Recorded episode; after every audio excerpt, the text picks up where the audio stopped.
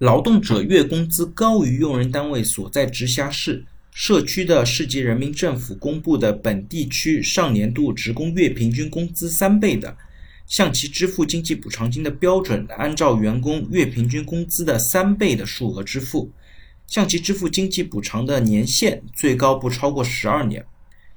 对于这一小段呢，它的意思就是说，经济补偿的计算口径是有一个封顶的，但是呢，这个封顶本身仅适用于高收入者，也就是他们工资高于单位所在地上年度职工月平均工资三倍的劳动者，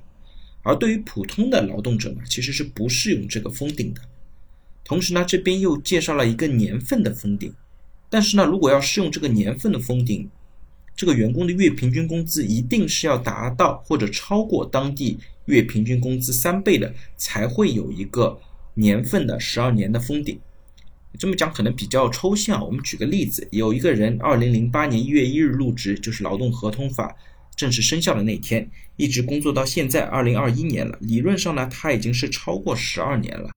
比方说他的工资是比较高的，他的工资有四万五万，那这种情况下呢，他的经济补偿的计算口径呢，就是当地月平均工资的三倍，这个数额乘以十二，就是他的封顶的补偿金。那如果这个劳动者呢，只是一个普通劳动者，他一个月就赚个五六千块，那这种情况下呢，他的实际补偿金就是五六千乘以他计算到现在的总的在公司的四零。那这样的解释呢，应该给大家一个比较具体和详细的例子，能够帮助大家理解这一段话。